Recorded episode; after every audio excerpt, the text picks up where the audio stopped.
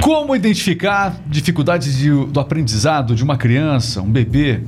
Nosso assunto hoje é muito importante. Por isso, nós convidamos aqui para o RMix Podcast. Está com a gente aqui a Fernanda Quadros, neuropsicopedagoga.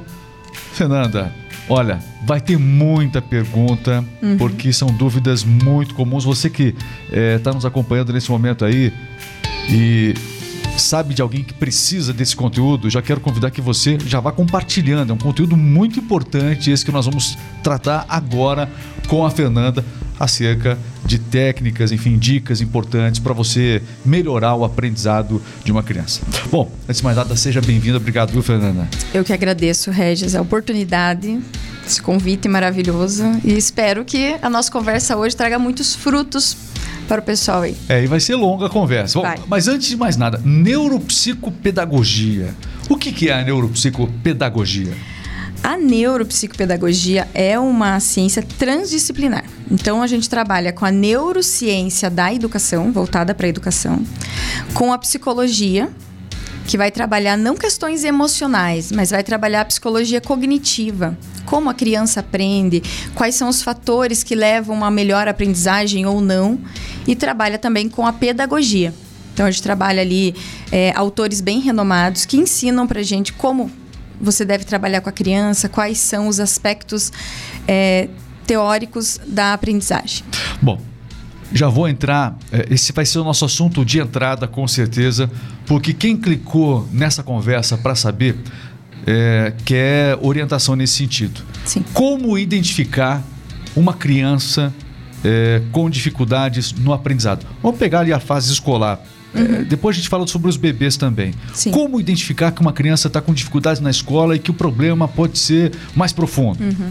Geralmente, Regis, quando as mães ou os pais me procuram, eles vêm com uma queixa que é muito comum. Ah, o meu filho é muito desatento, ele não consegue terminar a tarefa no tempo certo, não está lendo, não está escrevendo. E essa comparação com outras crianças da sala faz com que dê um clique na cabeça do pai que, poxa, provavelmente pode ter alguma coisa aí. Só que na própria escola a gente consegue ver só uma parte dessa aprendizagem. Digamos que num iceberg a gente vê a pontinha. Durante toda a fase de desenvolvimento da criança, desde o engatinhar, ser amamentado, brincar de forma é, convencional, de forma funcional, tudo isso vai desenvolvendo na criança algumas habilidades de atenção, é, concentração, foco, memória. Então, quando chega no consultório, o que a gente vai fazer? Trabalhar em cima da queixa do pai. Ah, ele não aprende, ele não escreve por quê? Mas a, a maioria da, das crianças que, que vem até você pelos pais acaba sendo justamente por identificar problemas na alfabetização. Na alfabetização. A maior parte. Sim. E às vezes o problema não está na, no, na ensinagem que é feita para a criança, não está em saber ler ou não, mas tem algo que impede a criança de aprender a ler. Então aí a, a, o trabalho do neuropsicopedagogo ele é investigativo. A gente vai trabalhar a fundo com testes padronizados, testes que foram testados na população brasileira e que trazem para gente, olha, essa criança está abaixo da média, está acima da média, e aí a gente consegue traçar um, uma linha para intervenção. E, mas assim, é, ninguém é igual para aprender, né? Não. Então, é, quando, é, quando que o problema deixa de ser. Poxa, é, é, às vezes o problema está na criança, evidentemente, Sim. né? Mas muitas vezes é, é, na, no, na, metodologia de ensino a ela. Como é que você identifica isso? Como que é feito esse seu trabalho nesse aspecto? Nesse aspecto, a, a pessoa que está ensinando precisa entender como é que o aluno aprende. Porque cada um de nós vai aprender de uma forma. Quais são os tipos de aluno que tem? Tem aluno sinestésico, por exemplo. Ele vai sinestésico. sinestésico. Eu quero, agora eu quero descobrir qual que era o meu tipo e oh, todo, é mundo, todo mundo vai querer descobrir Sim. agora.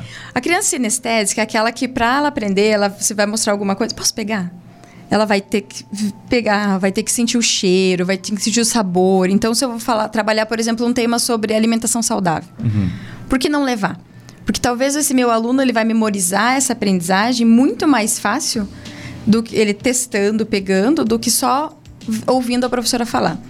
Tem crianças e pessoas, adultos, que aprendem melhor é, ouvindo. Eu, por exemplo, eu aprendo muito bem ouvindo. E escrevendo. Tem pessoas que anotam, tem que anotar. Outras pessoas são mais visuais. para você ensinar alguma coisa, você tem que trazer uma imagem que represente. Ah, eu e a maioria dos brasileiros, eu acho que é essa última opção. Ó, visual. Porque é muito o nosso, forte o visual, né? Sabe por quê também, Regis? O nosso cérebro é uma imagem em ação. Quando a gente está conversando aqui, eu vou falando temas, ou, por exemplo, bem simples, eu falo para você uma bola. Uhum. Teu cérebro automaticamente vai imaginar uma bola. Porque ele sabe o que é uma bola. Mas se eu falo para você, eu brinco com os meus alunos, eu falo uma palavra que eu inventei, por exemplo, Gico Biloba. O que vem na tua cabeça? Um remédio? Não sei. Você imaginou um remédio, mas tem pessoas que travam, falam assim: não, mas eu não. O teu cérebro tá, tá buscando informação na caixinha, a gente chama de rota lexical, que são imagens. E não vai encontrar. Agora imagine você falar com uma criança termos muito técnicos e a criança fica te olhando e o cérebro lá tentando entender. Então, tudo tem que ser muito bem adaptado. A forma como você fala, é, as imagens, o sentir, os sentidos, assim, são pontos de entrada no nosso cérebro. A gente chama isso de inputs. E, e como que um pai e um professor é, pode identificar fácil esse tipo de coisa numa criança? Tem algum, alguma receita, alguma dica para identificar mais fácil? Para os professores, eu acho que eu digo a, a dica é: existem testes né, disponíveis na internet mesmo, que você. É, Estilos de aprendizagem. É um questionário básico que você faz e você vai descobrindo qual é a maneira como aquela criança aprende. Porque... Tem testes que mostram que tipo de. É, você comentou da criança sinestésica, é isso? Sim. É, tem testes que mostram que tipo de aprendizado é o meu? Tem. Por, por, exemplo? É, esse teste que eu tô. É, é que esse tem na internet. É, é, o teste chama assim: estilos de aprendizagem. Ah, tá. Aí você vai respondendo e no final você tem lá, olha, você. É, teu estilo mais. que você aprende mais é de ou sinestésico, ou é ouvindo, ou é visual. É, mas uma coisa é a diferenciação do, do, estilo de aprendizagem, a outra é a dificuldade, que seja qual for a característica Isso. da criança, ela, a dificuldade que ela possua, seja ela qual for o tipo uhum. de aprendizado que possui. É diferente. Né? É, quando é, você consegue identificar a dificuldade que, ro que rodeia essa criança?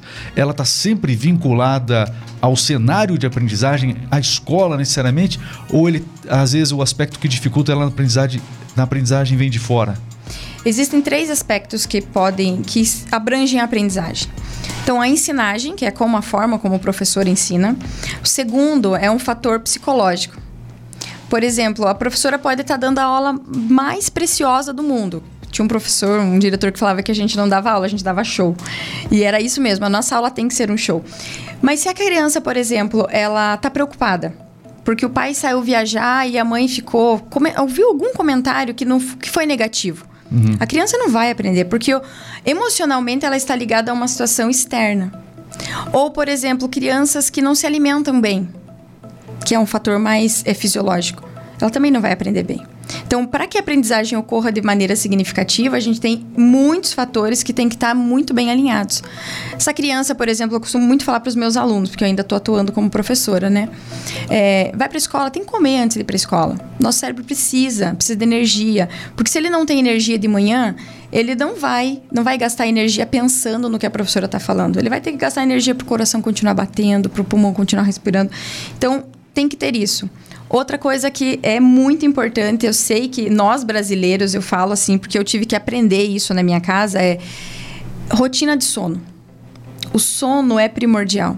Porque a nós, tudo que a gente conversar hoje aqui, Regis, e o que vai ficar na tua memória só vai ser consolidado a hora que você dormir. Uhum. E a, a, qualidade do sono, a quantidade de horas de sono interferem também, não só no crescimento, mas no desenvolvimento cerebral e também na aprendizagem. Então, existem fatores e que nisso os pais deve, devem estar ligados. Ah, meu filho não come bem, mas existem, assim, é, foi feito um exame, alguma coisa, a criança só come doce, por exemplo? Ou a criança tem se alimentado de forma correta, come ali arroz, feijão, uma proteína? A gente sabe que a maioria das crianças não come muita verdura, né? Uhum. Mas a gente tentar fazer um equilíbrio nisso. A, alimentação, ela influencia diretamente influencia na, muito. na absorção do aprendizado. Também. Então, também influencia. O pai e a mãe precisam ser disciplinados ao Isso. ensinar a criança, porque a melhor, a melhor, forma de você ensinar é você sendo um exemplo. Né? Exatamente. Né? A palavra convence, um, o exemplo arrasta, não é assim uhum. que se uhum. fala? Exatamente. Inclusive em alimentação tá? e uhum. tantas outras coisas. Então é um conjunto de situações. É um conjunto. E aí o que acontece? Na escola, É difícil, às vezes, o professor. O professor identifica o problema. Mas é, é difícil para ele entender o porquê que, o que está gerando aquele problema. E aí entra o papel do neuropsicopedagogo. Que aí, quando a gente chega lá no consultório, a gente vai poder ver. Essa criança não está aprendendo por quê? Será que é a memória dela que está falhando? Será que é a parte é, motora dela? Porque às vezes tem criança assim que a, a reclamação da mãe é: se você não fizer uma letra bonita, você vai ficar de castigo, olha esse caderno. Mas será que a criança não faz porque ela não quer? Porque nós somos movidos a elogio, a, quando a gente consegue fazer algo, o nível de dopamina, que é o, o, o neurotransmissor, né? isso, do prazer, que é o que gera prazer em nós, vai lá em cima. Então, o nosso cérebro busca isso, porque isso é, é como se fosse um vício, sabe? A criança que não recebe nunca isso é complicado. Exatamente. Daí aumenta o nível de estresse nessa criança. E ela vai desmotivando. Então, é, é, é muito mais fácil para nós julgar e, e dizer assim para a criança: ah, você não faz porque você é preguiçoso. Será que ele não faz porque realmente é preguiçoso? Será uma, que não tem algo? Uma, uma, é mais fácil ensinar uma criança confiante, é isso que você está me dizendo. Exatamente. A mas, afetividade também tem a ver com a. Mas essa confiança, então, não é na escola, ela vem não, de casa. ela vem de casa. E sabe qual é o problema, Regis? A gente tem costume muito de dizer assim para o nosso filho. Isso é uma, uma coisa que a gente faz muito até de bebê. Vai trocar a fralda do bebê, por exemplo. Ai, que cocô fedido. Ai, que feio. Você está dizendo para a criança que você desaprova o que ela faz. A criança que faz xixi na cama, por exemplo. Exatamente. E ela não faz porque ela quer. Uhum. É uma coisa que ela não tem controle do esfíncter ainda. Então, e às vezes a gente acaba dando valor para a criança naquilo que ela faz. E isso vai levar para o resto da vida. Porque depois ela, na primeira frustração que ela tem amorosa, ai, foi alguma coisa que eu fiz. Ou no teu trabalho, perdeu o emprego, ai, foi alguma coisa que eu fiz que deu errado. E às vezes não é. Porque o nosso valor, o valor da criança não pode ser agregado ao que ela consegue ou não fazer. Ô, Fernanda, mas então quanto antes se identifica? Porque existem muitas crianças que ficam na escola. Eu lembro da minha época, assim, né? Crianças que ficavam na escola e aí eram aqueles repetentes, né? Uhum. Repetentes por anos e anos. E até chegava um momento que eles acabam desistindo, enfim. E pessoas que depois acabaram, inclusive, alguns amigos meus mostraram um enorme potencial, inclusive, mas que na escola não iam bem. Uhum. Como é que pode uma pessoa que não vai bem na escola e bem na vida depois?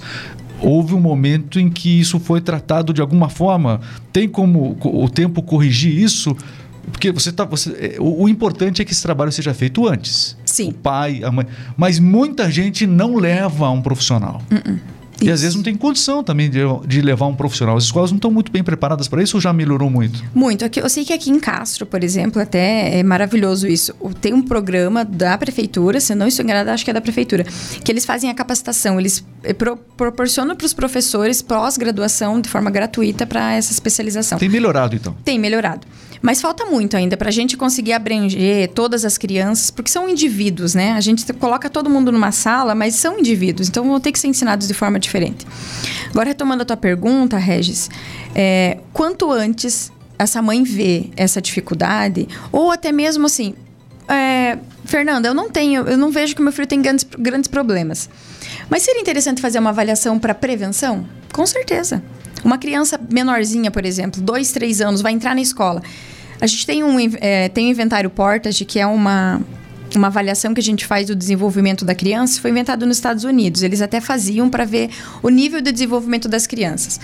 Se está tudo ok, que ótimo, vamos continuar estimulando. Mas e se não tá? A gente já prepara essa criança para a entrada na, na escola sem dificuldade. E aí ela consegue avançar.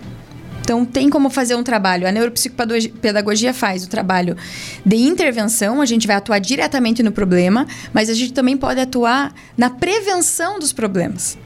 Então, para que isso não percorra Vocês fazem lá. o devido encaminhamento para o profissional adequado, sim, é isso? Sim. A neuropsicopedagogia faz isso. Faz isso. Então, a gente vê, identifica lá, por exemplo, que é algo é, auditivo. Uhum. Eu não vou poder tratar, então eu vou encaminhar para o otorrino, vou encaminhar para a fonoaudióloga e ela vai fazer o trabalho.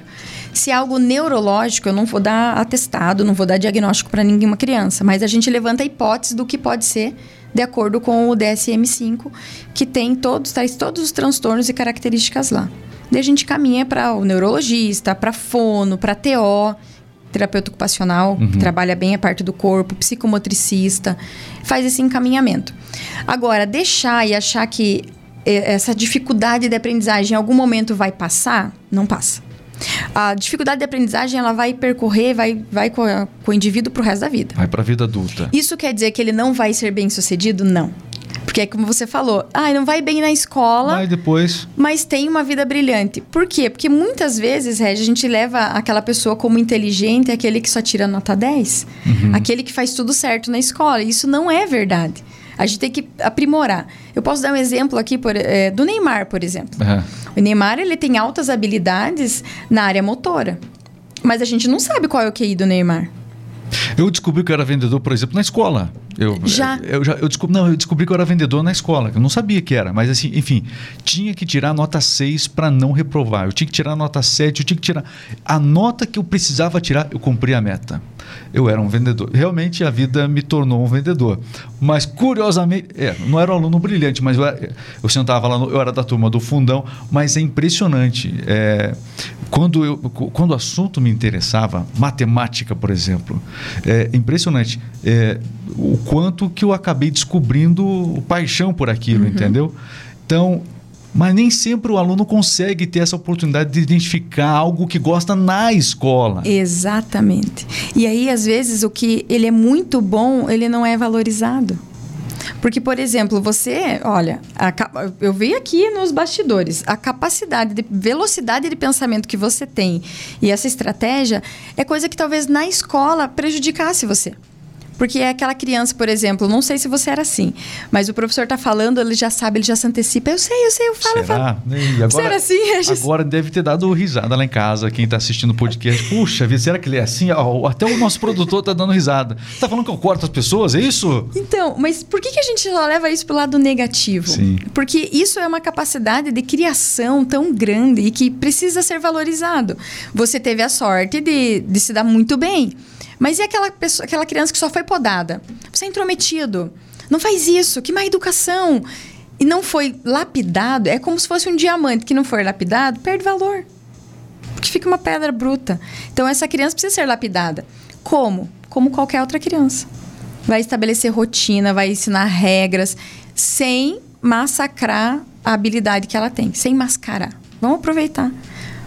Você poderia, por exemplo, se tivesse alguém, ter feito uma rádio lá dentro da escola. Ah, sim, com certeza. É, Você entende? Coisas que a gente podia aproveitar. O, a, a, a gente está falando sobre tudo aquilo que pode também melhorar a capacidade de aprendizado a partir do próprio indivíduo, enfim. A gente uhum. falou sobre os acasos da vida, que as pessoas acabam é, dando um jeito, né? As pessoas, Isso. o ser humano ele vai se adaptando.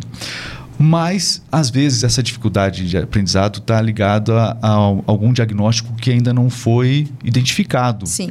A gente tem casos de autismo que cresceram muito no Brasil, por exemplo. É, a, é, o autismo, por exemplo, ele acaba tendo, sendo identificado é, também durante o processo escolar ou geralmente esse tipo de identificação acontece antes? Tem gente que acaba sendo diagnosticado só depois ou não? Tem. Tem pessoas, eu tenho um exemplo assim, né, onde eu trabalho, por exemplo, que uma das nossas professoras foi diagnosticada na vida adulta. adulta. Principalmente mulheres. Porque meninas, a gente já costuma assim, não senta de perna aberta, filha não come de boca aberta, senta bonitinho se comporta. Então a gente convenciona esse comportamento da menina. E o menino não, o menino é mais fácil de ver, por isso que o autismo foi tratado muito tempo como uma doença de menino. Doença não, perdão, transtorno uhum. que acometia mais os meninos. Por isso, porque o diagnóstico em meninas era mais difícil. Conforme a tecnologia foi avançando, a ciência foi avançando, a gente já tem crianças, já tem é, profissionais capacitados para ver antes de um ano se uma criança tem é, transtorno, do, de, é, de, transtorno do autismo. Porém, aparece mais tarde, mas mais tarde quanto? É até cinco anos, mais ou menos. Quanto mais cedo identificado, Regis, mais fácil o tratamento é e menos doloroso para a família, menos doloroso para a criança, porque você consegue é, tornar o ambiente para a criança mais acessível para ela. E é isso que é necessário, é preciso tornar o ambiente acessível. O autismo é, é uma, uma, dificuldade que se tem para aprendizado também, a gente sabe também. disso, né? É, mas aquilo que a gente prometeu no comecinho do podcast, eu vou aproveitar agora. Sim. Né? A gente, como identificar a dificuldade, como identificar as dificuldades de aprendizado. Você falou sobre a, a questão da, da alfabetização. Da alfabetização, que é a idade que mais se descobrem essas dificuldades. O bebê, né? Como a mãe identifica no bebê sinais de autismo? Atrasos no desenvolvimento. é, motor, por exemplo. A criança com autismo, o corpo dela tende ou a ser muito mais molinho, que a gente chama de hipotônico, uhum. ou mais rígido. Aquela criança que é. Sabe aquela criança que você pega extremamente dura ou aquela criança que é extremamente mole. Bebezinhos, é, tendência assim, você fala com a criança, é, nos primeiros meses já ela já vai seguir, já vai tentar procurar Acompanhar o, som. Acompanhar o som. É, a mamãe fala com ele. Se você sorrir, o bebê não sorri porque ele está sorrindo, porque ele está feliz. Mas ele vai sorrir imitando você. E isso chama-se neurônio espelho. Nós temos os neurônios espelho. Então, a criança com autismo que não, não faz isso, não imita o que a mãe está fazendo, o que o pai está fazendo, já é uma das características. Só um sintoma, só uma característica não fecha diagnóstico. Atraso na fala que é o mais comum. Atraso na fala é o que mais choca. Aí esse atraso na fala também foi é, muito tratado questão de pandemia, né? Uhum. Porque as crianças ficavam muito na televisão e aí acaba que não não desenvolve a fala, porque não tinha muita comunicação. Mas só só a pandemia não. É, eu vejo assim, Regis, nessa época que a gente está muito é, acelerado, é comum a criança apenas apontar para alguma coisa e a mãe, ah, eu já sei o que ele quer. Então já pega e já dá. Isso já, já corta um pouco assim da autonomia da criança. Porque a gente tem que deixar essa criança expressar. O que acontece? É, o autismo, muitas crianças não falam, não é porque ela não sabe falar. É porque ela não sabe usar a linguagem expressiva para conseguir algo. Então ela vai pegar na mão, aquela criança que não fala, mas pega a sua mão e faz meio que de instrumento, sabe? Leva até o lugar onde quer alguma coisa, põe a tua mão lá, faz de, de objeto. É uma das, do, das características também que tem que ficar no autismo esperto. É, mas a, o atraso na fala, eu acredito que a, a, é, o maior. é a maior procura das mães acontece por causa do atraso na fala. E quando que o atraso na fala de um bebê é normal? Normal. Até que idade? Até que idade? Até dois anos, por exemplo, a criança já tem que estar tá falando mais de 500 palavras. Mas não tem como contar isso. Não tem como contar, mas você vê que o vocabulário da criança vai aumentando. Ela vai pedir água, ela vai pedir: Olha, quem chegou? Papai. Água, vou pegar um caderninho macão lá. É, mas a mãe fica assim. E a, é, o estímulo também faz muita diferença. É, mães, às vezes, que tem um perfil mais quieto, né? Eu, uhum. por exemplo, com os meus filhos, eu falava: vamos tomar banho, vai tomar banho, então, ó, vamos lavar o pé, vamos lavar o bracinho agora. Ai, tá fria essa água, tá quente, tá morna. Você vai estimulando a criança ali. Com três anos, a criança já tem que estar tá formando frases. No meu filho, por exemplo, ele tinha três anos e ele não fazia fra não falava frase. Ele falava duas palavras. Você tem um filho com é, o espectro de autismo, né? Tenho. Filho, o Henrique tem quatro anos e meio essa coisa linda, maravilhosa. Baixo, né? Sim. Isso. Esse é o Henrique. Esse é o Henrique, é o meu polaco. E a gente descobriu no ano passado. Te ensina muito. Olha, Regis, quando eu descobri, na verdade eu já tinha uma suspeita, eu já estava terminando, estava fazendo a pós. Já estava estudando? Já estava estudando. Aí o que aconteceu? Recebi o diagnóstico. Eu nesse lerdeza de processamento foi alguns dias, e eu acho que algumas mães também vão se identificar. Existe uma fase que toda mãe passa que é a da negação. Não, mas a mulher só viu ele durante meia hora, uma hora, não é possível. A gente passa por essa fase, uhum. mesmo sabendo que tem ali algum indício. E eu passei por isso também, foram alguns dias. Depois foi assim, o que que eu fiz? que também muitas mães falam. Existia uma época dizendo que ah, crianças autistas eram fruto de mães frias, que eram muito frias, que não davam carinho. Isso era uma, uma bobagem, é um mito, não é isso que causa o autismo. E passa por isso. Será que foi alguma coisa que eu comi? É, será que foi alguma coisa que eu fiz tem na gestação? A fase da negação, a fase da culpa. Da culpa. Aí tem que vir a fase da aceitação. E para mim, a fase da aceitação foi quando eu entendi que o Henrique, na minha vida, ele veio como um propósito. Porque ele me melhorou. Eu tive que me, me melhorar. Até então eu dava aula para autista, Regis.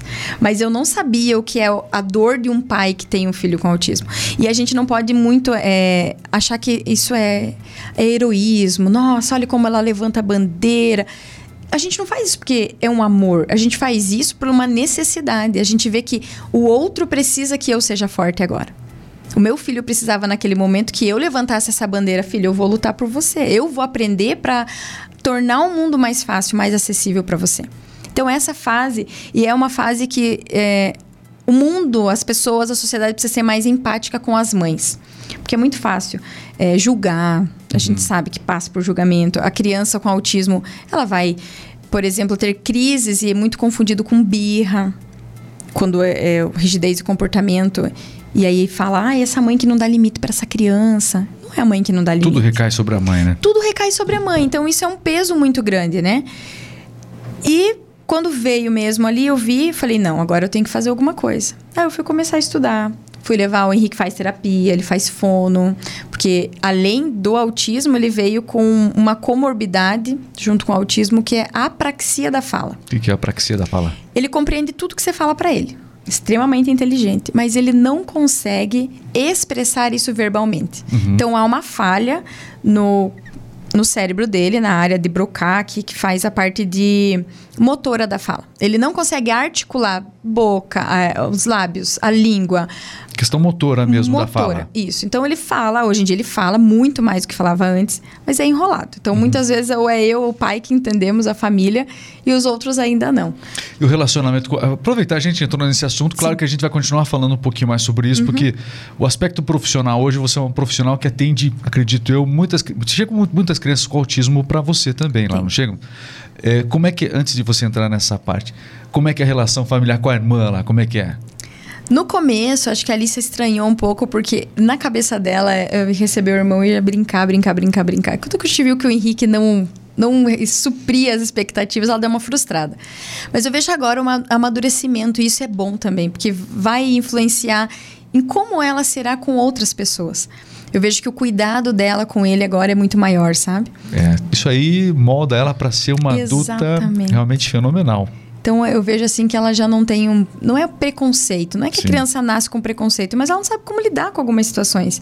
E ela tem essa oportunidade de aprender. E aprende com vocês, são pais. Aprende. Né? Aprende muito. O, enfim, no seu atendimento, é, aumentou muito o número de crianças com autismo é, atualmente? Como é que é? Tem crescido de fato? Ou será que as redes sociais que trouxeram atenção e deu a impressão, a impressão que isso é, aumentou? Sempre tivemos casos de autismo ou de fato aumentou o número de crianças com autismo, na sua visão? Sempre tivemos crianças com autismo, só não tinha um diagnóstico. É. Então, vai aumentar muito. Até o ano passado, era uma a cada 44 crianças. Já mudou é uma a cada 36 crianças já está com, que é diagnosticado com transtorno do autismo. Existem vários níveis, né? Da, níveis. E esses níveis, é, de acordo Espectro, com né? isso, é, os níveis são de acordo com o suporte que a criança necessita. Então, por exemplo, o meu filho ele é nível 1 de suporte. Que deri, é, as pessoas dizem assim, ah, é, é o mais leve. Só que é errado de falar leve, porque o autismo é leve para quem? Não é leve para ele, não é leve para mim, não é leve para a família. É, financeiramente custa, é um tudo desafio, custa, né? né? É muito desafio. Mas então, assim, é, ele consegue fazer algumas coisas sozinho? Consegue. Ele vai ao banheiro, ele não precisa de necessidade para tomar banho, precisa do comando, como toda qualquer outra criança. Mas a gente consegue, o manejo de vida dele é, é mais independente. Conforme a necessidade dessa criança é maior, então ela precisa de mais auxílio para conduzir, sair de um lugar e até o outro, para se alimentar, porque tem ah, alguns autistas, por exemplo, que não conseguem se alimentar sozinho. Então isso é o nível 3 de suporte. Aí a gente sabe que a carga é muito maior, né? Quantos níveis existe? Três Existem níveis. Três níveis. Três níveis. Muito bem, então para as mães que estão nos assistindo agora e que perceberam alguma dificuldade no aprendizado da criança e que pensaram, é, inclusive no espectro autista, e estão receosos de um diagnóstico como esse, que conselho você daria para elas? Primeira coisa, não fique é, achando que vai passar. Tem uma fala que eu, eu muito tempo eu não gosto. Vai dar um clique, vai dar um clique e tudo vai melhorar. Não existe clique na, no desenvolvimento cerebral. Tá em dúvida, mãe? Procure ajuda. Vai no pediatra, converse com o pediatra. Olha, eu estou observando isso. É claro, a gente não vai dar diagnóstico a, a torta e a direito. Não é isso. A ideia de você identificar o autismo é para você facilitar a vida dele. Porque na hora que a mãe recebe um diagnóstico, é, não é que morreu ali. Não é uma condenação. É um, agora começa a viver, mas de forma eh, específica, consegue trazer leveza para a vida dessa mãe. Fica de olho, vai primeiro é, é, pediatra, né? Conforme for aparecendo questões da fala, leva na fono, neurologista. O neuropsicopedagogo também pode ajudar. A gente não faz o diagnóstico, eu não vou dar o CID nem nada disso, mas a gente consegue identificar se tem. É, traços ou não do autismo naquela e criança. E vai dar um encaminhamento mais apropriado Exatamente. também, para o profissional mais apropriado. Isso faz com que a mãe que está em dúvida, ela ganhe tempo procurando uma psicopedagoga. Isso, ganha tempo e ganha é, precisão. Precisão. A precisão. Porque eu, por exemplo, com meu filho, eu passei por três neurologistas. Você tem experiência nisso, né? Três neurologistas. É só a última que foi como, ver. Como mãe, né? Uhum. Então, as três é, foram uma. Uma falou: não, é só um atraso de fala, põe na escola. Na escola que passa. Não, não passou. Porque a, a mãe que tem um filho com autismo, eu acho que ela se preocupa muito com quem vai ficar responsável por ensinar as técnicas, por promover tudo aquilo que pode ajudar no aprendizado do filho. Uhum. Essa escolha é muito importante. Sim. O psicopedagogo ajuda diretamente nisso aí. Sim, a gente ajuda nisso. E o que, que vai acontecer? É, identificando todos os atrasos daquela criança, a gente começa a intervir. Então a gente vai correr, fazer manejo ali para que essa criança desenvolva e alcance os objetivos, alcance o nível de desenvolvimento adequado para a idade dela. Então é importantíssimo fazer isso já na primeira infância. Precisa, é, é necessário. A gente falou sobre é, a questão da. Hoje as coisas eu lembro de uma propaganda que passava antigamente. Olha, eu sou do tempo do SBT, Grupo Paulo Pimental, daquela época ainda, né? E aí tinha uma propaganda que falava assim, mostrava um monte de, de imagens assim. É, difíceis na televisão e aí tinha uma propaganda, uma voz que falava assim: não foi o mundo que ficou mais difícil, foi a imprensa que melhorou de certa maneira, é o que aconteceu com essas síndromes, né? É, se criou o conceito de que se aumentou os casos uhum. e a uhum. percepção é que eles sempre existiram, só que agora eles são melhor identificáveis e aí aparecem mais nas, nas redes sociais, dando essa percepção que talvez é, seja, sejam mais casos. Não necessariamente, né? Mas não é apenas o autismo, né? A gente tem outras, por exemplo, uma coisa que ganhou muito as redes sociais foi TDAH. É impressionante a quantidade de vídeos que você vê ali com TDAH, né? Uhum. Falando sobre TDAH, testes de TDAH. De TDAH todo mundo. É, se você começar a assistir muito esse tipo de vídeo, todo mundo tem TDAH. Exatamente. É porque todo mundo, Regis, vai ter algum traço. Eu, quando fui estudar o autismo, por exemplo, eu comecei a achar que eu era autista. Falei, gente, sensibilidade é, auditiva, por exemplo. Eu tenho problema com barulho. Se começar muito barulho, eu não consigo me concentrar. O volume tá bom ainda? Tá, tá tranquilo. Mas quando tá aquela muvuca, por exemplo, eu não consigo. E aí. Só que um, uma característica não fecha diagnóstico, é isso que eu falei. É, o TDAH é uma questão bem complicada, porque ele, além de ser um transtorno que não pode ser diagnosticado em crianças menores de 6 anos, porque a gente, a gente conversou, né? A criança por si, ela já é agitada. E isso é natural, é agitação motora. Ela está descobrindo o mundo. É esperado que seja Sim, assim. Sim, o cérebro dela está fazendo milhões de conexões por segundos ali. Então ela quer experimentar o mundo. E às vezes a gente vê isso como um problema e não é. Então, espera. Está afetando o aprendizado dele? Aí sim, dificuldade de focar, é, essa controle inibitório, por exemplo, que é o TDAH não tem. É um, a gente fala de filtro. Uhum. A criança acaba falando tudo que ela quer. E não é porque ela quer ser assim. Mas ela não consegue mesmo. Aí a gente vai ter que fazer um trabalho e quem vai dar esse laudo vai ser um neurologista ou um psiquiatra. Então, é, para se identificar de verdade TDAH, não é com testezinho não. no TikTok. Não, jamais. Não é faz com isso. Com exame. É... É, tem, existem testes padronizados. Então, por exemplo, tem um teste que a gente envia, é, escala Connors, por exemplo. Eu vou dar um teste para o pai responder. Tem que ser esse teste. Isso. Não só esse, tem outros, né? Mas esse é bem, bem comum. A gente vai enviar para o pai, para o pai preencher qual é o comportamento dessa criança com ele. A gente envia para a escola como é o comportamento dessa criança lá na escola. Porque às vezes para o pai a criança é agitada. Mas o professor não, o professor está acostumado com um monte de criança, para ele é normal. Então precisa ter um parâmetro assim. O TDAH, ele vai, é, o TDAH ele vai, vai se comportar da mesma maneira em diversos ambientes. Então não adianta dizer que a criança é TDAH porque na casa da avó ela sobe pelas paredes, mas em um lugar onde ela precisa se comportar, ela se em comporta. Em todos os ambientes ela tem o mesmo padrão o de comportamento. O mesmo padrão de comportamento. Ela não consegue, porque é algo inerente, ela não consegue controlar aquilo, sabe? É uma agitação, além de uma agitação. A gente tem que tirar essa mas coisa Mas também que... existem vários tipos de TDAH, pelo que a gente... Existem ou não? Existe. E tem o TDAH que vai ser aquele assim, que é mais impulsivo, sabe? Que, que não para. com aquela maior agitação. E tem o TDAH, que vai ser aquele que é o foco atencional dele que se dispersa. Ele não, não tem agitação motora, mas ele não consegue aprender porque não consegue concentrar, não consegue focar.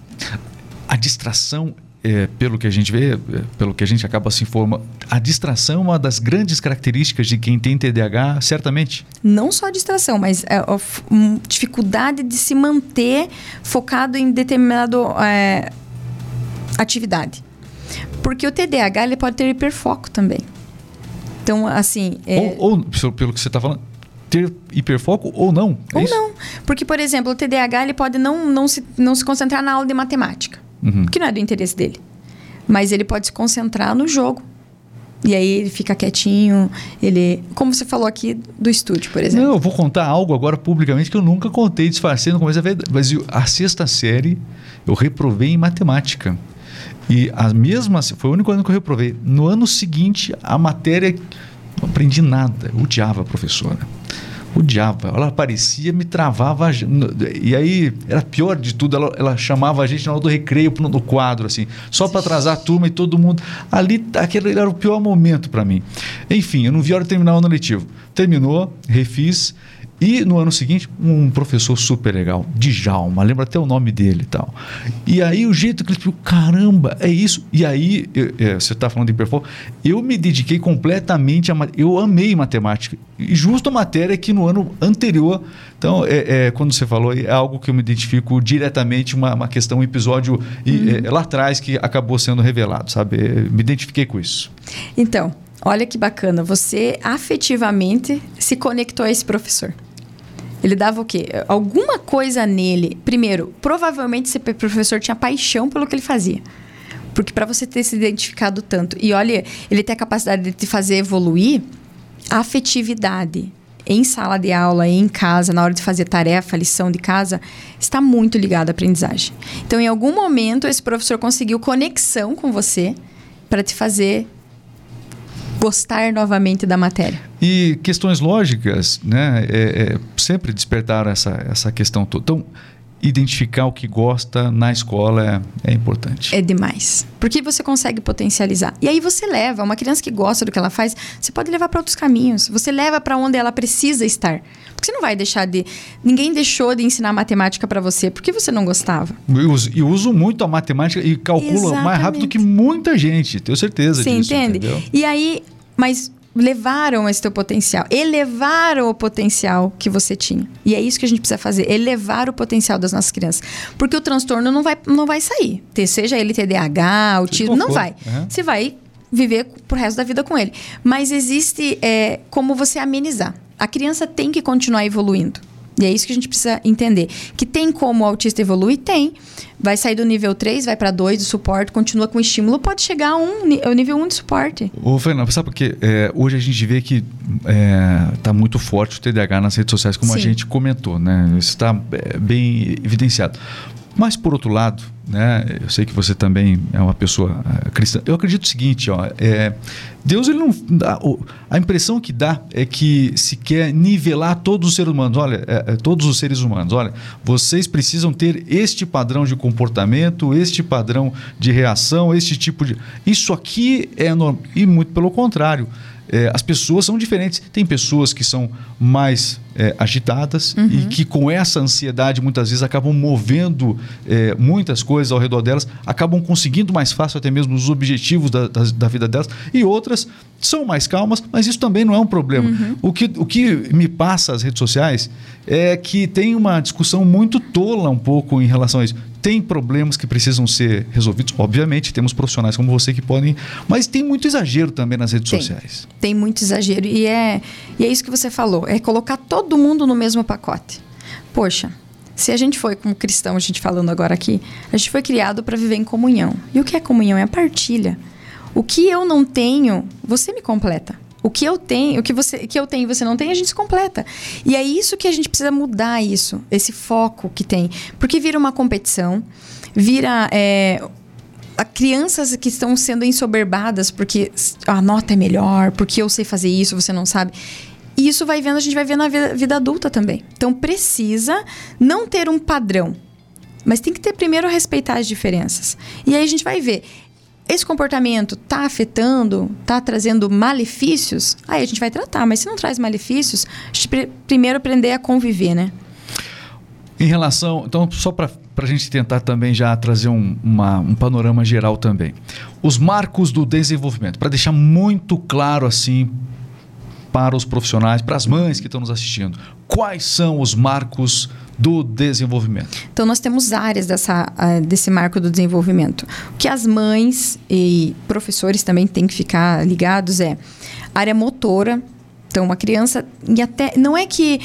É, cada um tem seu tempo? Sim, todo mundo tem seu tempo, mas esse tempo tem que estar dentro de um padrão que já foi pré-estabelecido pela ciência. Certo. Então, por exemplo, uma criança que com oito meses de, de, de idade não está sentando sozinha tem um atraso no desenvolvimento dela, porque é esperado que a criança até oito meses ela sente sem apoio. Então, outras características, cognição, é você é, a forma como a criança expressa. A criança está entendendo o que está sendo dito, ela consegue expressar isso, a linguagem, é, o que mais? Esse desenvolvimento ele é conjunto e tem que ser observado nas áreas. Então, cada criança precisa estar dentro desse marco do desenvolvimento. Se não está, é um atraso. Quer todo atraso é um transtorno? Não. Porque às vezes é só falta de estímulo. Mas precisa estar. Então, é, motor, por exemplo, crianças têm que andar até um ano e meio de idade, passou disso, já está com atraso motor. Então, criança deve Fala. falar até os dois anos Sim. e andar até um ano, em volta de um ano e meio, mais ou até. menos. Uhum. Isso é um, é um, faz parte desses marcos Desse do marco desenvolvimento. Do desenvolvimento. Tem que rolar, né? Engatinhar, crianças que pulam a fase do engatinhar. Vai, vai trazer, talvez, assim, acarretar um problema lá na hora da alfabetização. Porque o engatinhar, nós recebemos estímulos pelas nossas vias. É... Me fugiu a palavra agora. O sentido. Então, o tato, tato. quando a criança está. Táteis. Isso, ela está engatinhando, ela está sentindo, ela está percebendo. Ela está criando conexões do que é frio, quente, sem nomear isso. Macio, o que machuca, o que dói, o que não dói, o que é bom, o que é ruim. E isso vai afetar lá na frente. Então, a criança, às vezes a mãe fala assim: ah, ele nem engatinhou, ele já saiu andando. Isso não é bom. Então ele já pulou uma fase, ele queimou uma fase. Não é que seja necessário. Não, pô, inteligente, né? Isso, às vezes a gente vê. Mas pode trazer, acarretar alguma coisa lá no, lá no futuro. Então precisa estar tá ligado nisso. Então quem a gente é hoje tem muito a ver também com aquilo que a gente exerceu com plenitude ou a falta do que exerceu nesses marcos do desenvolvimento. Sim. Inclusive, que a gente começa a registrar mesmo a partir dos 6, 7 anos, tudo na, uhum. na memória. Mas antes disso, já influenciou o que a gente é hoje, já mesmo que a gente não lembre. Mesmo que não lembre. Mas se o que você viveu já existe comprovado isso. Por exemplo, crianças de 3 anos. A minha filha, ela lembra. O dia que o Henrique nasceu, ela foi no hospital. Eu não tenho a foto dela ali no hospital com ele. Lá, linda ela, linda, hein? Linda, ela é linda.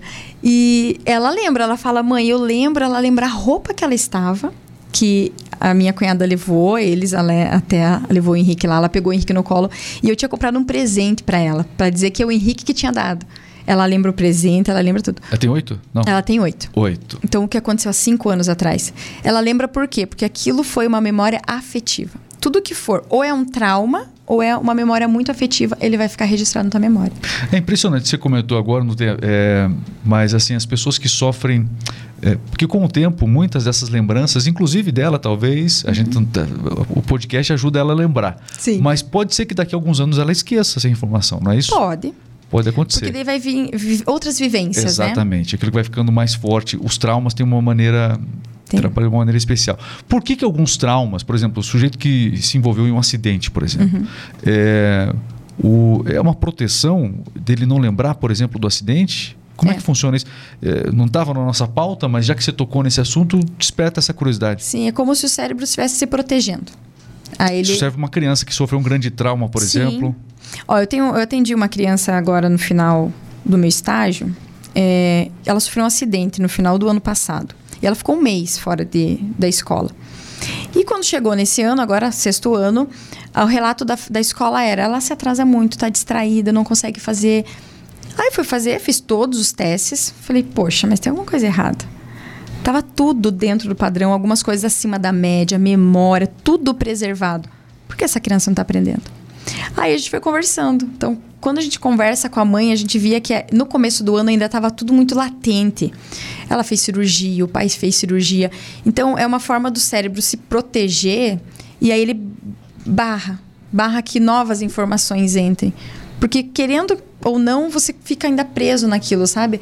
É, vai dormir, sonha com acidente, sonha, ou tem aquele pressentimento que aquilo vai acontecer de novo. Isso vai barrar o desenvolvimento. É. Não, quem está nos assistindo e, e, sofreu um acidente, mas eu, eu mesmo tive um uhum. acidente, eu não consigo lembrar dele, não. Eu lembro assim, flashes e tal, mas realmente é uma proteção. É uma é. proteção para o futuro, justamente uhum. para te proteger. Só que existem traumas, Regis, é porque não é minha área psicologia, claro, né? Mas é uma coisa, né? Enfim. Mas que vão ter que ser visitados para que supere, porque nós, o trauma pode gerar em nós uma forma de comportamento que seja inadequada. Aquilo que eu falei, por exemplo, da, da mãe que diz fala para criança que ela não deve fazer porque é feio. Ai, fez xixi na cama, que feio, olha o que você fez. É uma criança que mais tarde vai se tornar um adulto que vai se frustrar muito fácil.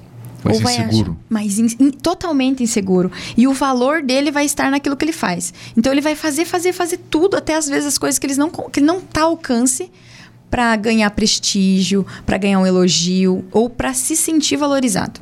Então isso tem que tomar muito cuidado. Eu aconselho. Terapia, gente. Todo mundo deveria fazer terapia. Sei que você tem uma filha aí psicóloga, né? isso, né? Então, tá ela vai concordar comigo, porque todo mundo tem. Às vezes são traumas tão pequenos. São palavras, são falas que ficaram e ecoam dentro de nós e que tiram esse valor. E eu falo muito que a espiritualidade também, né? A palavra de Deus que reforça quem nós somos nele vai nos livrando dessas mazelas também, dessas traumas que a vida foi nos trazendo. É, Deus amou o mundo de tal maneira, de ta, ou seja, as pessoas que não se sentem amadas deveriam lembrar que Deus amou o mundo de tal maneira que enviou o seu Filho único, né, para que todo aquele que nele crê não pereça, tenha vida eterna. Enfim, a, a, tem um papel fundamental também. As pessoas que são bem resolvidas espiritualmente, elas, mesmo que tenham traumas, ela é, é, fica, é. fica mais fácil. Sim. Porque vale bem, você trata o, o, psicológico, né? Sim. E você trata a tua espiritualidade, a tua identidade Ajuda, em Cristo. Né? Gente, o teu potencial é elevadíssimo. É, com certeza. Pessoas bem resolvidas vão ser prósperas, vão. Bom, seguinte, a gente, vai, a gente separou aqui algumas imagens aqui para você poder estar tá comentando com a gente. Essa aqui é a sua logomarca, tá? É a minha logomarca. tá ali, ó. Fernanda Quadros, psicopedagoga. É, ele voltou para logo, logomarca. Mostra lá de novo. Vai, avança ali, meu caro Renato. Tudo bem. Então, Aqui... é, eu compartilho nas minhas redes sociais, é, Regis, na, no Instagram, muitas das coisas que eu posso fazer com meu filho e sugestão para as mães fazerem que em casa também. Aí eu estou trabalhando a parte motora do meu filho, porque o autismo tá tem. Tá. Cheia?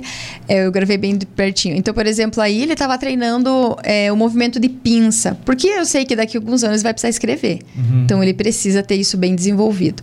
E aí, eu ainda estou treinando nele. A paciência, a frustração, porque teve horas que não deu certo, ele ficou bravo. Esse movimento de pinça, para ele, Precisa. O autismo geralmente tem esse. E tem exercícios para promover isso em tem, casa? E coisa fácil, ó. Isso daí é um elástico com brinquedo, né? Mas, por exemplo, a mãe que é, não tem isso em casa, uma garrafinha PET, milho de pipoca, feijão. Faz a criança pegar e colocar dentro. Uhum. Mas é o movimento de pinça. Né? Isso. Legal. Faz a criança fazer isso. Mas aí, assim, Regis, o que eu, eu ressalto muito é a interação para o meu filho chegar a fazer isso, eu falei, eu já cheguei fazendo uma história. Eu falei, filho, prenderam os dinossauros, vamos fazer isso. E ele ah, já estava assim, sabe, empolgado. Eu falei, nossa, você vai salvar os dinossauros. Tem que ter essa interação. Torne a, atividade prazerosa. Brinque junto. Eu sei que não temos muito tempo, mas isso aí durou o quê? 15 minutinhos de estímulo que para ele vai fazer uma diferença Não, muito grande. 15 minutinhos hoje, amanhã brinca Exatamente. diferente, né? Ele vai gostar. Então, uhum. isso é legal. Renato, vamos lá. E daí a Fernanda vai nos. Olha, essa percepção corporal da criança. Sim, ele precisa. Criança, é, especialmente o, o, quem tem autismo? Não, todas as todas crianças. As crianças. Todas as crianças precisam perceber. O, o que, que acontece com a criança que não tem a percepção corporal bem desenvolvida? Não vai aprender lateralidade, esquerda, direita. Não vai compreender. Sabe aquela criança que em tudo ela anda, ela tropeça? Uhum. Ela bate, ela não consegue. Não tem essa percepção corporal. Espaço, distância, por exemplo. Ah, eu estar aqui, eu ter noção de que se eu chegar muito próximo a alguma coisa, eu vou bater, vou machucar essa percepção precisa. É a criança entender que o corpo dela tem limites, que ela precisa. Que ele também? Ali é o Henrique e a Alicia que. É o seu garoto fazendo. propaganda ele é. também, é. né? Poxa ele, vida. Ele faz e olha, e, e, ele realmente vive isso de um jeito. Dá para perceber que você realmente você vive de, de, um jeito muito especial essa, essa relação com ele, né? Uhum. Essa sua contribuição é fundamental. É, então, percepção corporal essencial. Essencial. Aí é uma, uma intervenção que eu estava fazendo com percepção visual. A criança precisava encontrar o que era diferente. Então, olha, ela já tinha que ter é, parâmetros, né? Classificar o que é igual, o que é diferente. Atenção. Oh, então ela tinha que. Ali, é, essa foi uma estratégia, porque tava, ele já estava desistindo. Eu falei, então vamos fazer o seguinte: você vai olhando um por um. Olha a linearidade aí. Ele curte mesmo, né? Curte. E aí ele precisa disso até na hora da leitura, Regis. Então é uma linearidade. Ele foi fileira por fileira, com atenção.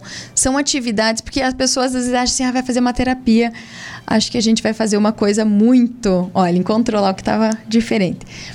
Que é uma coisa muito além. Legal Não, principalmente na brincadeira. Na brincadeira a gente consegue muito no e, desenvolvimento. É, tá, não sei, isso aqui, o movimento da caneta é movimento de, de pinça um pouco também, né? Pinça, é, né? É. é veja a importância. Precisa. Veja a importância de você estar tá tratando tudo isso. Vamos avançar, Renato. Esse aí Aí a gente estava trabalhando a formação das palavras, consciência fonológica, a criança entender que cada letrinha tem um som, que não basta saber que o F é F, uhum. mas o som que o F faz. Então, são jogos, é, brincadeiras ali que tudo tem uma intenção, né? A criança vai e ela acha que ela está brincando comigo, mas eu estou fazendo tudo com uma intenção. E aí, nesse processo, eu já vou fazendo uma avaliação se ela está evoluindo ou não. Mas nesse caso, Regis, olha, eu já tinha feito a avaliação dessa criança, é, dado uma devolutiva para a família, no que estava precisando ser é, moldado ainda, e eu já estou na fase de intervenção. Uhum. Então, eu continuo com essa criança em atendimento, concluindo ali, e vai fazendo cada vez mais estímulos. Tá, então o primeiro passo é você Avaliar. identificar. A tal da anamnese que você falou. Anamnese. O que, que, é gente. Que, que é anamnese? A anamnese é fundamental. Então é aquele momento que eu vou chamar a mãe, o pai para o consultório e ela vai me contar tudo dessa criança, desde a gestação dela. Como foi a gestação? Ah, não é só com a criança. É, não. Envolve. Envolve. Como foi o parto dessa criança? Crianças, por exemplo, que nasceram com o cordão em volta do pescoço e cianóticos, aquela criança que nasceu roxinha, ela pode ter um atraso no desenvolvimento, porque faltou oxigenação cerebral. Então, às vezes, é, a gente procura ali, né, a, na sala de aula e tá lá atrás. Aí você vai vendo, por exemplo, a criança que mais os marcos do desenvolvimento. Vou perguntar para a mãe, mãe, quando que ele começou a firmar a cabecinha, por exemplo? Vai ter vezes que a mãe não vai lembrar, mas muita coisa a mãe lembra. E hoje em dia a gente tem foto, né? Eu tenho uma mãe que na anamnese ela foi procurando nas fotos. Deixa eu ver, eu, tenho, eu lembro do dia que eu tirei foto que ele sentou sozinho. Já puxou, Alexa. Já, já consultou ali para saber. Então tudo isso, é, quando que a criança conseguiu controlar os esfíncteres, conseguiu sair das fraldas, quando que andou, quando que falou, é, como que foi a adaptação dessa criança quando ela foi para a escola ou se foi para a creche, por exemplo, isso também interfere. É... Essa anamnese serve para isso, é uma investigação. Aproveitando, a gente falou um pouquinho das telas. Hum. Telas, vamos entrar um pouquinho da questão. Tem mais vídeo aqui? A gente já pode. É, daí eu já vou falar. Vamos falar sobre telas aqui, celular e tudo mais. Ó, né? esse eu fiz com a minha filha. É, eu, eu, eu, compro, eu falo assim que eu sou apaixonada por material pedagógico, né? É. É, ela, a Alicia tem uma habilidade muito boa para é uma habilidade manual excelente. Ela faz costura, ela faz roupa para boneca. E eu comprei nisso pensando nela, mas para ela instigar o Henrique. Então a gente está trabalhando também o movimento de coordenação, o viso motor, porque é você coordenar os teus olhos a olhar na mão, olhar no desenho, tudo isso também precisa e vai interferir aí na hora que ela for escrever, por exemplo, e se organizar no caderno. Muito legal. Mas uh, tem mais imagens, Renato? Vamos lá, vamos passar de aqui, né? Sentar em W. Tem uma foto é, ali, tá ali, a criança sentada, sentada em W. Sentada em W. É, bom, eu não, não sou especialista na área, mas dá para se. Imagino eu é, o que? Um problema. Pode causar o quê? É, um problema ósseo mesmo ou não? Isso, quadril. Quadril. Uhum. E você, Você sentava, mostra lá. Você sentava dessa maneira? Você sentava dessa maneira quando você era criança? Você já sent- você sentou muito dessa maneira quando era criança? Olha só, né? Com, com com as pernas nesta formação. É perigoso? É perigoso. É, quando a criança é bebezinha, ela vai fazer muito isso, mas você já vai condicionando. É, faz sentar igual o índio, né? Que a gente fala perninha de índio cruzada na frente. Porque isso pode trazer risco depois na mobilidade dela, pode trazer é, problemas no quadril.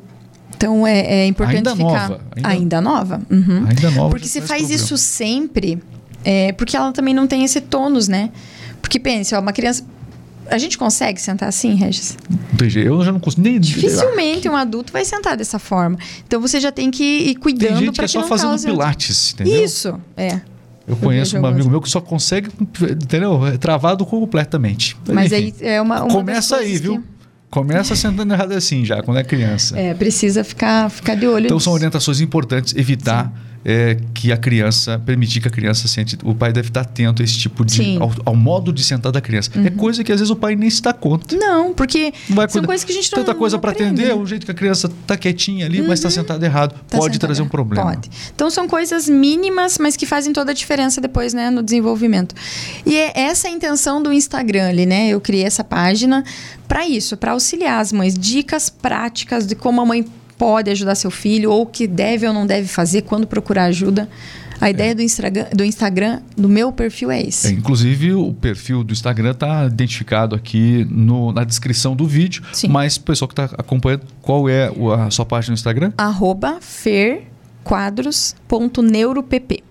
É meio grandinho. Peraí, É de novo, grande. vai, vai devagar aí, puxa. Não Arroba- deu tempo nem de fazer uma legenda para você, vai lá. ferquadros.neuropp. Tudo bem. Arroba ferquadros.neuropp. Isso. Viu? esse é Decorei, mas fiz força aqui. mas aí, Renato, pode passar. É isso? Olha aí, ó. Como estimular a curiosidade infantil? A gente falou um pouco. Como é que estimula a curiosidade infantil? Olha que bacana. Criança Você não é já- curiosa por natureza já? É, mas aí às vezes, o que, que a gente faz quando eu, por exemplo, quando a Alicia nasceu, eu fui lá e comprei um montão de brinquedo. É. Gente, faz isso não. Dá pra criança a oportunidade de, de curiosidade, essa, esse estímulo aí. Você já viu aquela criança que, ao invés de brincar, ela gosta de abrir a- o armário da avó e tirar todas as panelas pra fora? Hum. Isso é curiosidade. E ali está, é, a gente chama isso de brinquedo não estruturado. É a oportunidade da criança sentir aquilo, vivenciar e imaginar situações. As Ela cria. é, Aliás, você pode ir no lugar mais simples da Terra. Você pode ir na- lá, no local mais pobre. Uhum. Você vai ver uma criança feliz brincando com esses brinquedos Brin- que você comentou. É, é, não uma- estruturados não que a gente chama, né? é isso. Isso. Então isso é importantíssimo. É, teve vídeos que eu tenho no meu canal, por exemplo, que a brincadeira do meu filho era pegar um escorredor de macarrão, daqueles de inox, E bater colocar na cabeça sua. Não? Não. Não. colocar o macarrão no buraquinho que tinha ali. E aí eu já fazia assim, quem vai conseguir? Quem vai? Eu vou, vou primeiro, ele vai. Porque se eu tivesse um escorredor desse, eu ia dar Você ia desculpa o- pra bater na minha irmã. o né? menino maluquinho. né? Era desculpa pra dar uma. Ah, tá aqui, ó, pronto. É, Mas enfim. são coisas. Então você vai ensinando a criança, vai dando oportunidades. É, é estimular a criança a, a essa curiosidade é dar a oportunidade dela inventar coisas também. Ó, é o seguinte, vamos falar agora sobre telas. Telas. Abra essa é tela para mim, que o assunto agora é telas. Tela infantil para as crianças. Telas para as crianças. Será que você pode? Será que você, pai, você, mãe, é recomendado que você permita o uso, a apresentação de telas aos bebês, às crianças? Vamos falar sobre esse assunto agora. Pode mostrar tela para o bebê para dar uma distraída no choro dele? Sim ou não? Então, Tá Regis, chorando, tá a noite inteira, eu não consigo Tá dormir. chorando. E agora? Eu sei. Não. Mas eu, eu, eu preciso dormir. Eu sei. Gente, eu não quero assim que vocês me vejam como uma super mãe. Meu filho assiste tela. Uhum. Não, não tem jeito. Mas quanto menos ele tiver acesso a essa tela, melhor para o desenvolvimento dele. Por quê? Por quê? Quando a criança está é, assistindo, a diagramação desse, desse desenho, porque é todo colorido, é totalmente em movimento, o olhinho dele está seguindo aquela, aquele padrão. E essa diagramação não tem um padrão linear. Ele é todo desorganizado. E o cérebro dele está só recebendo informação. Existe aprendizado com as telas? Existe. Mas o esforço que o cérebro faz para naquele momento é mínimo, mínimo, mínimo. Aí, se essa criança passar horas nisso, é confortável para o cérebro. Gente, o cérebro. Eu achava que é, as telas trazem muita informação. Eu achava justamente o contrário, que as, o excesso de informação para ser absorvido cansa, é, é, cansava mais o, o, cérebro da criança, não necessariamente. Não necessariamente. Porque ele pode estar tá inerte. Você já, já viu aquela expressão, estou na caixinha do nada, você liga a televisão, mas você está ah, olhando para a TV, mas não está... Todo homem conhece essa expressão, Exatamente. todo homem conhece. Eu a chego em casa às seis da tarde, eu ligo na tela da Sky, eu não tem canal nenhum lá, eu fico lá. O que está assistindo? A tela da Sky, a tela inicial da Sky. Mas você nem está é, pensando naquilo. Não, estou pensando em outra coisa. Nem sei o que eu estou pensando. Nem sabe. Então, isso, você faz isso com a criança também. Aí, por exemplo, antigamente o quê? Pra gente ter a noção de uma história, você tinha que ouvir na escola, você tinha que imaginar Chapeuzinho Vermelho. Isso. Você tinha que imaginar o Lobo Mal. Agora a gente tem o desenho que já mostra como que é Chapeuzinho, como que é o Lobo Mal. Você não dá oportunidade. É legal, mas eu entendi que não, não é ideal. Pode. É legal, mas não é ideal. Claro para crianças. Tem... Tá Isso. Principalmente nessa primeira infância aí, é, antes dos pré-escolar, né? Que a gente fala em criança em pré-escolar que não, não tá indo ainda, antes dos quatro anos, Sim. não é recomendado. Porque isso vai afetar depois, Regis, e a gente vê adultos com essa reclamação. Ah, eu leio e perco o foco, não consigo entender o que eu li. Tem que ler duas vezes. Duas ou até três. E ou acaba até desistindo. Quando, a gente pode fazer essa pergunta: quantos livros você leu esse ano? Uma boa pergunta eu tô lendo, mas é, tem que ser aquela leitura prazerosa, não por obrigação. A gente parou de fazer isso. Por quê? Porque dá muito trabalho. É muito mais fácil pegar meu celular e só ficar passando. Eu não gosto, eu passo. Eu não Sobe. gosto, eu passo. Exatamente. E a gente vicia. A gente acaba levantando e pega o celular todo dia, né? Fica muito naquilo. E isso interfere na leitura, porque. Deixa eu fazer um corte aqui. Atenção, pode jogar aqui, né? Atenção, você que estava aí, ó. Você dos últimos três vídeos não deu nem dois segundos. Exatamente. Não assistiu nem dois segundos. Atenção. Atenção, você está com problemas sérios. E isso pode vir da sua infância, não é isso? Pode. O que e aconteceu? O que, que, que, aconteceu na infância dessa pessoa que está assistindo o nosso vídeo agora? Ó, criança que fica muito tempo na tela, na hora de convencionar, nós temos neurônios que são chamados neurônios da leitura. E nós precisamos ensinar esse neurônio como ele deve funcionar ensinar linearidade. Então, você viu ali eu fazendo atividade que a criança estava procurando uma coisa. Então, eu já convencionei ele que ele tinha que começar a procurar da esquerda para a direita, uhum. porque isso vai interferir na leitura. Estar atento a essa linearidade, é linha por linha, precisa de um foco atencional, de uma energia cerebral muito maior. Ou seja, é, o aprendizado sem as telas ele exige mais exercício do cérebro de atenção. Você Isso. Exercita a atenção e a tela é um, é um justamente tem um efeito contrário Exatamente. na criança. Então quem vê muita tela, uhum. quem sobe muito, está com cada vez menos atenção, é isso mesmo? Menos atenção, é, menos interesse e até ansiedade. Por quê? Eu ansioso? Não. está relacionada também a, a sintomas de ansiedade. Agora você me preocupou. Sim. Existe um, um, estudo que fez assim uma desintoxicação com crianças. A gente fala desintoxicação parecendo que é uma coisa né? estranha. Mas das, das telas. telas. Das Isso, telas. das telas. E a criança ficou sem. O quanto essa criança desenvolveu. Era uma criança que não se vestia sozinha, porque às vezes é muito cômodo. Liga a televisão, tá, a gente tá atrasado. Já veste a criança, a criança. O único movimento que ela faz é erguer o braço. Não fez mais nada. Por quê? Porque já está naquela tela, a mãe já, a gente já está naquela agitação. Então precisa se programar. Essa criança que ficou nesse período de desintoxicação, ela começou a ajudar a mãe na cozinha, então ela aprendeu habilidades ali, ela tinha responsabilidade com a sua roupa, com o seu quarto, com o seu material e coisas que a gente viu que ao longo dos anos está se perdendo. A gente vê criança que não faz nada, o único serviço dela é ir para a escola, mas a mãe já preparou o lanche, já colocou tudo dentro da mala. Às vezes a criança não sabe nem o que está dentro da mala porque ela não fez a mala. E eu não, não é uma crítica para as mães, mas é um alerta, assim, porque muitas vezes a gente faz isso porque ama demais. E no amor a gente quer facilitar. Só que no facilitar a gente acaba perdendo, assim, a, o desenvolvimento que essa criança podia fazer. E não faz porque está tudo pronto. Então, é, isso é algo para. É, despertou curiosidade, com certeza, da, da, das pessoas nesse sentido. Então, quanto mais telas, menor a minha atenção. Menor. E isso pode favorecer o aparecimento de doenças é, importantes no futuro. Sim. Alzheimer, por exemplo. Pode também. O Alzheimer ele é muito ligado assim à falta de você, é, tipo, produzir.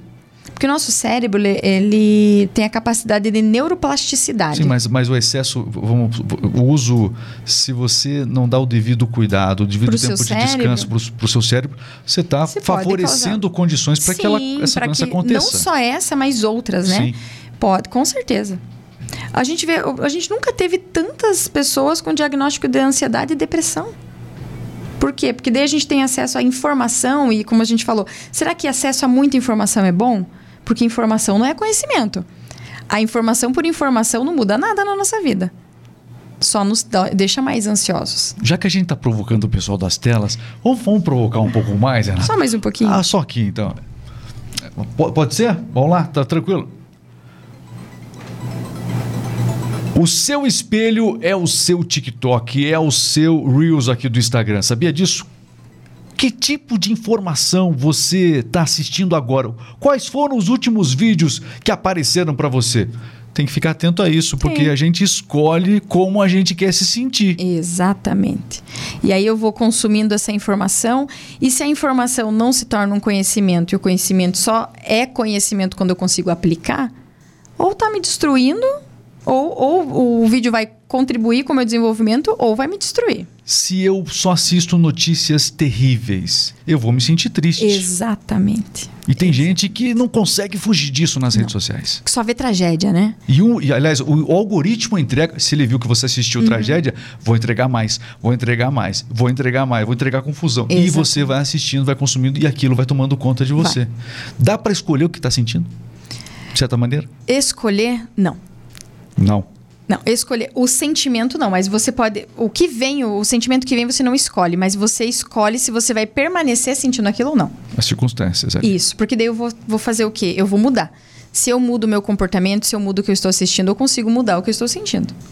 Mas eu preciso ter essa iniciativa para fazer isso. Faz o seguinte, ó. Então você entra aqui no nosso perfil e vê os outros vídeos no canal para você se sentir melhor. Então, combinado? Ótimo, dica. exatamente. Essa dica foi a de apelei- ouro. Apelei demais agora, mas valeu, valeu, valeu. Seguinte, é, aprove- realmente hoje as redes sociais dominaram, tomaram conta, a gente sabe tudo isso. É, e o desafio hoje, eu acredito que você também tem entregado muita informação na- nas suas redes. Como é que é? O pessoal que segue você cada vez mais vai poder encontrar conteúdos como esse, desse podcast que a gente acabou trazendo aqui? Sim. É, ontem mesmo eu fiz uma live sobre altas habilidades, todos os mitos que envolvem essa questão. E eu quero trazer muito mais conteúdo, né? Então, do- desde o desenvolvimento infantil até a fase escolar ali. E dicas práticas, gente, que não é difícil. A gente vai. Vocês, eu quero que vocês descubram que estimular uma criança não é algo que só deve ser feito em terapia, que você vai ter que gastar. Eu não sou contra as terapias, sou extremamente a favor. Mas a terapia sozinha não vai ajudar se a gente não tiver conhecimento e aplicar tudo isso junto com a terapia. A gente pode ter um ganho muito grande. Bom, eu quero agradecer demais. O- Passou, eu nem vi o tempo passar aqui. De- Eu também não. O tempo passou, a gente conseguiu. E tem muitos outros. É uma área muito vasta, né? Muito. O seu trabalho é um trabalho muito importante. Eu confesso para você que eu não conhecia a fundo a neuropsicopedagogia, né? Mas ficou muito claro nesse podcast que é um processo indispensável para quem quer identificar com mais rapidez, com mais acertidão, né? É, com mais assim, é, de forma mais certeira eventuais problemas mais sérios que a, que a criança possa ter no aprendizado, que são os mais variados problemas. A gente falou de alguns, mas são os mais. São traumas, Sim. são é, é, síndromes, enfim, uma série de, de questões. Então. Parabéns pela profundidade com que você abordou cada assunto. A naturalidade também. As pessoas que assistiram perceberam, poxa, que legal, eu tenho que conversar com a Fernanda. Isso é legal. Obrigada. Quem é a profissional né, por trás de toda essa logomarca? Essa, meus amigos, é a Fernanda Quadros. Vale a pena realmente, viu? Eu acredito que para se, pra se ganhar muito tempo, né? E para se ganhar também, se, se preservar de muitos sentimentos que a, a lentidão dessas, desses diagnósticos trazem, é, a neuropsicopedagogia é a maior aliada. Sim, é uma ferramenta indispensável, gente. E como você falou, o tempo na síndrome, no transtorno, ele não é, é um fator favorável. A gente precisa correr contra o tempo. Então, quanto antes você receber o diagnóstico, você vai começar a intervenção e você vai ter uma melhora. E a gente sabe que indivíduos vão poder viver uma vida adulta com autonomia, vão poder viver uma vida dita normal, ser independentes, né? Olha, agradecer o pessoal que participou com a gente aqui. Você vai deixando seu comentário e os melhores momentos desse podcast. Eu nem deixei você tomar água aqui. Poxa, ficou Não uma tomei. hora sem tomar água. Olha, viu? Agora que veio. É, também, muita é que informação. Fala muito. Eu falo, professor, professor fala, gente. Então se deixar, Mas, ó, eu ficava a tarde Fernanda, inteira. Foi um podcast sensacional. Quero agradecer demais, porque o, quando a, o assunto agrega, né, é, faz uma enorme diferença. Tanto que a gente passou de completamente de todas as previsões, que foi, foi bem além já do, do, do nosso tempo, Nossa. mas eu quero agradecer demais, não só você, mas você que acompanhou o nosso podcast, chegou em, em algum momento, vai acompanhar também nas redes sociais os cortes, que a gente. São muitos cortes aqui, os melhores momentos, né? E enquanto eu falo aqui, a, a Fernanda toma água ali, porque, coitada, trabalhou mais do que hoje aqui. Obrigado, viu, Fernanda? Eu que agradeço, Regis. Obrigado pela oportunidade. E estou à disposição para todos que quiserem tirar dúvidas. Isso é o mais importante. Conheça, então, siga no Instagram. Deixa eu tomar uma água aqui, pessoal. Tomar... Ju, hoje, hoje, hoje eu peguei pesado aqui com a, com a Fernanda aqui. Um grande abraço, siga o canal. Até a próxima. Valeu, Fernando. Vou encerrar o podcast.